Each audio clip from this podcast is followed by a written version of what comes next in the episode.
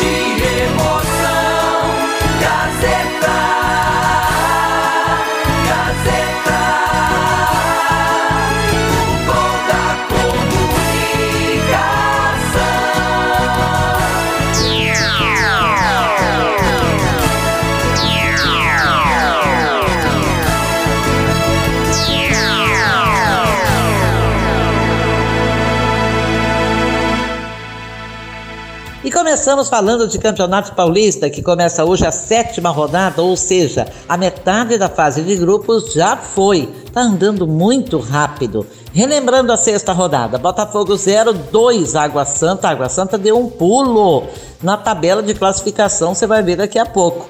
Novo Horizontino 1, 2 Guarani, o Novo Horizontino não, vai cair. Santo André 2, 2 Ferroviária, Inter de Limeira 2, 2 Mirassol. Que placar querido pela, pelo Campeonato Paulista esse 2 a 2, hein? Santos 2 a 1 no Ituano, não sem alguma dificuldade, mas foi lá. Ponte Preta 1, São Paulo 2, outro que vai se firmando no Paulistão. São Bernardo 1, Bragantino 0. Foi a última rodada sem Palmeiras, que joga dia 10 de março, São Paulo e Palmeiras, da quarta rodada, e Palmeiras e Corinthians, atrasado da sexta rodada, será em 17 de março. Quer saber a classificação dos quatro grupos? Grupo A, Corinthians, 10 pontos, é líder, Água Santa, 7 em segundo, estaria classificado se tivesse terminado ontem. Em terceiro, Guarani tem 7, colado no Água Santa. Em quarto, Inter de Limeira, 6. No grupo B, São Bernardo lidera com 11 pontos. O São Paulo é segundo com 7. A Ferroviária é terceiro com 7. Tudo muito parecido. Em quarto, Novo Horizonte no 1. Esse não se parece com ninguém. No grupo C, o Palmeiras, apesar de ter dois jogos a menos, tem 10 pontos na liderança. Dois pontos, aliás, em segundo lugar, o Mirassol tem 9 pontos. Em terceiro, o Ituano, 8. Em quarto, o Botafogo tem 8.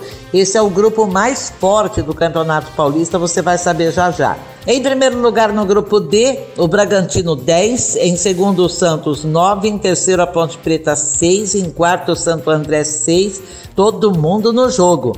Tá, tá difícil aí. E por que o Palmeiras tem um grupo mais forte? Porque o Palmeiras somando os quatro participantes fizeram 35 pontos.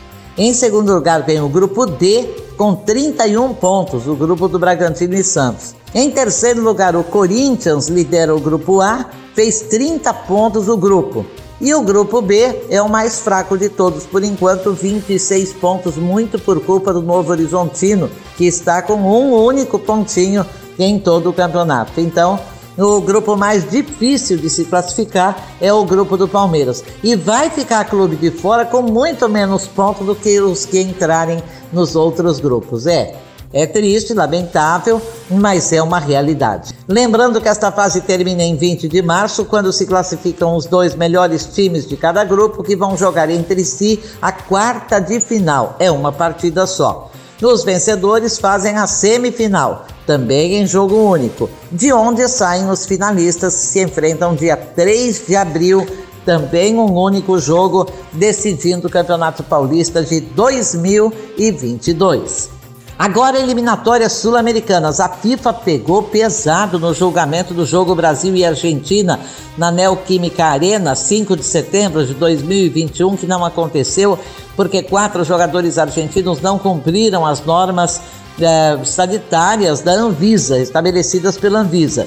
Melhor ler o comunicado da FIFA para que se saiba exatamente o que ela decidiu. Foi feito ontem o comunicado.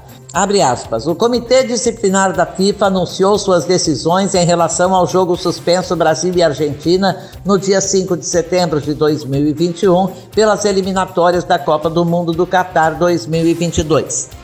Após uma minuciosa investigação dos vários elementos factuais com base nas regulamentações aplicáveis, o Comitê Disciplinar decidiu que a partida deve ser jogada em data e local a serem decididos pela FIFA. Além disso, o Comitê Disciplinar da FIFA decidiu que a suspensão da partida foi causada por uma série de falhas nas respectivas responsabilidades e ou obrigações das partes envolvidas relacionadas ao jogo em questão.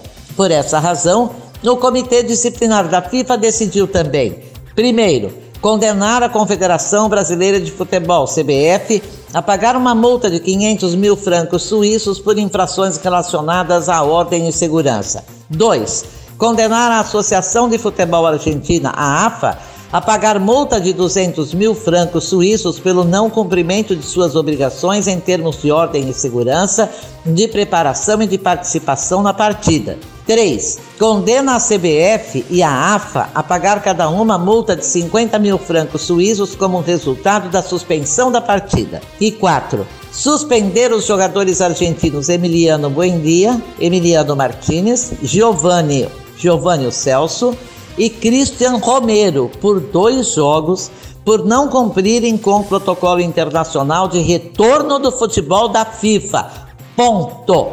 Ou seja, burlar as normas sanitárias da Anvisa. Tudo aconteceu porque a Argentina se negava a jogar sem os quatro atletas que vinham do Reino Unido e que tinham de cumprir quarentena. A FIFA foi corretíssima, obriga a pagar e sem os quatro protagonistas do caso, obriga a jogar. Ou seja, a Argentina acabou sendo a grande prejudicada, embora sua multa seja bem menor que a multa do Brasil, o Brasil paga 500 mil francos suíços, até porque sediava a partida tinha de ter a responsabilidade que não teve. Mas a Argentina só queria os quatro jogadores em campo. E uma coisa estúpida, porque já estava classificada, não tinha o menor problema se perdesse esse jogo do Brasil. Mas é uma questão de honra, uma questão de orgulho, mas não cumpre com responsabilidade as disposições sanitárias do país. Aí não, né? Ainda tentaram dar uma dura na Anvisa, ver se colava. Não colou.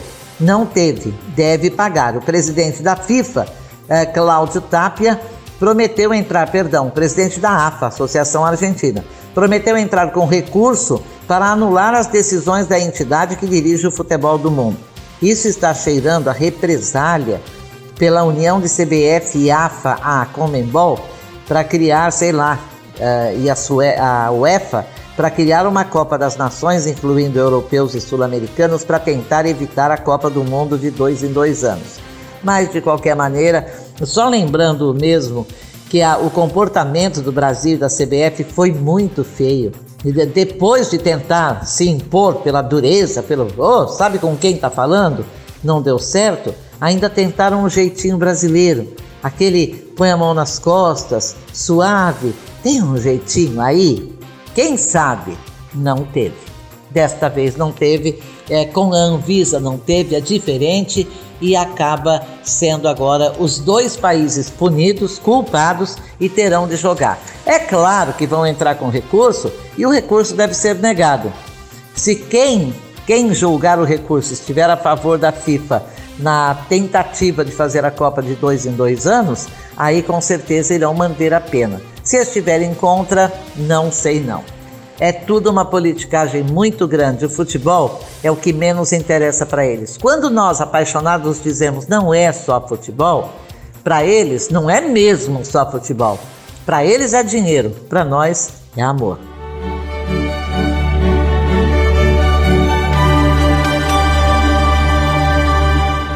Por falar em amor, vamos falar de Champions League, o campeonato de clubes mais caro e mais sofisticado do mundo. Começam hoje as oitavas de final e de cara, jogão. Jogão de arrepiar em Paris às 17 horas, PSG e Real Madrid muito provavelmente com Neymar retornando após longa ausência por causa de uma lesão no joelho esquerdo. E vai dar de cara com Vini Júnior, que está encantando a Europa, que é apontado no momento como a grande surpresa do futebol europeu, o brasileiro Vini Júnior. Vamos ver quem se sai melhor? Hum, Real Madrid é favorito, hein? Teremos ainda Sporting de Portugal e Manchester City. E amanhã jogam RB Salzburg e Bayern de Munique, Inter e Liverpool. Outros jogos semana que vem. Os jogos de volta irão acontecer em março, quer dizer, a espera não é só aqui que acontece, é também na Champions League. Um mês depois da, da, de jogar a primeira partida, o jogo de ida, é que será realizado o jogo de volta. E aqui pelo Brasil começou a dança das cadeiras dos treinadores de futebol. Há três dias, o Botafogo do Rio anunciou a demissão do técnico Enderson Moreira, mas esqueceu de avisá-lo. Enderson ficou sabendo pela imprensa. Isso porque o treinador pegou o time ano passado em 14 lugar no Campeonato Brasileiro, pertinho da zona de rebaixamento, e o Fogão, e na Série B, e o Fogão foi campeão da Série B. Dois fatores influenciaram para a decisão. O Botafogo foi vendido e quem comprou não quer nem saber de sentimentalismo. Avisar o treinador primeiro.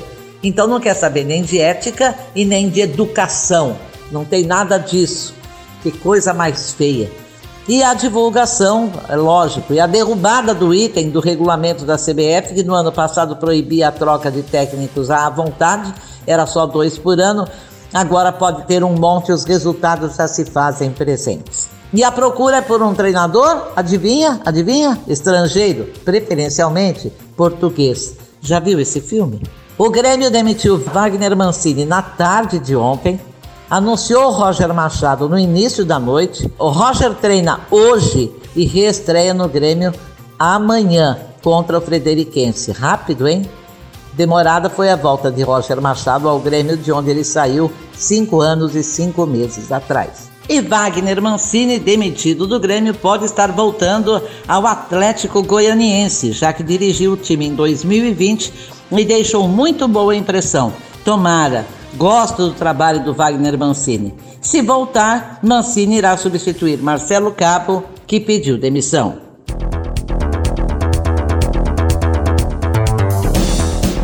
Agora o assunto é bem desagradável. A justiça italiana envia para o Brasil pedido de extradição de Robinho, condenado a nove anos de prisão por estupro. Não há tratado de extradição entre Brasil e Itália, então Robinho vai ficar por aqui. Mas por aqui mesmo, já que não poderá pôr os pés fora do Brasil, que será preso em 190 países que têm o tratado. Enquanto isso, Robson Bambu, jogador do Corinthians, prestou depoimento sexta-feira e alegou inocência numa denúncia de estupro por uma mulher de 25 anos. Houve uma saída de quatro pessoas, Bambu, um amigo e duas mulheres, numa boate. Depois foram para o hotel onde o Robson estaria hospedado. Teria havido um desentendimento em torno de dinheiro e a mulher que fez a denúncia estava com o amigo do jogador. Se vai ou não ter subsídios para seguir em frente, o Corinthians só vai se manifestar após decisão da polícia. Mas o clube já multou o atleta Robson por dois atrasos em eh, treinamentos, tipo treinar às nove, ele chegou às onze, ou seja, a indisciplina é uma constante na vida do jogador. A propensão da diretoria é dispensar o jogador que nem estreou no timão, hein? Chegou, fez exames médicos, está só nos treinamentos, nem fez a sua estreia ainda e pode ser dispensado. Muito obrigada a todos os parceiros de Gazeta Online. Na mesa de som, comando da mesa, Gnoel Santiago Popó. Supervisão técnica, Robertino Vilela. Coordenação, professor Renato Tavares. Direção-geral da Faculdade Casper Liber e Gazeta Online, professor Wellington Andrade. Um grande abraço, um grande beijo, fiquem com Deus, fiquem na paz e até amanhã. Regiane Ritter. Disparada no esporte.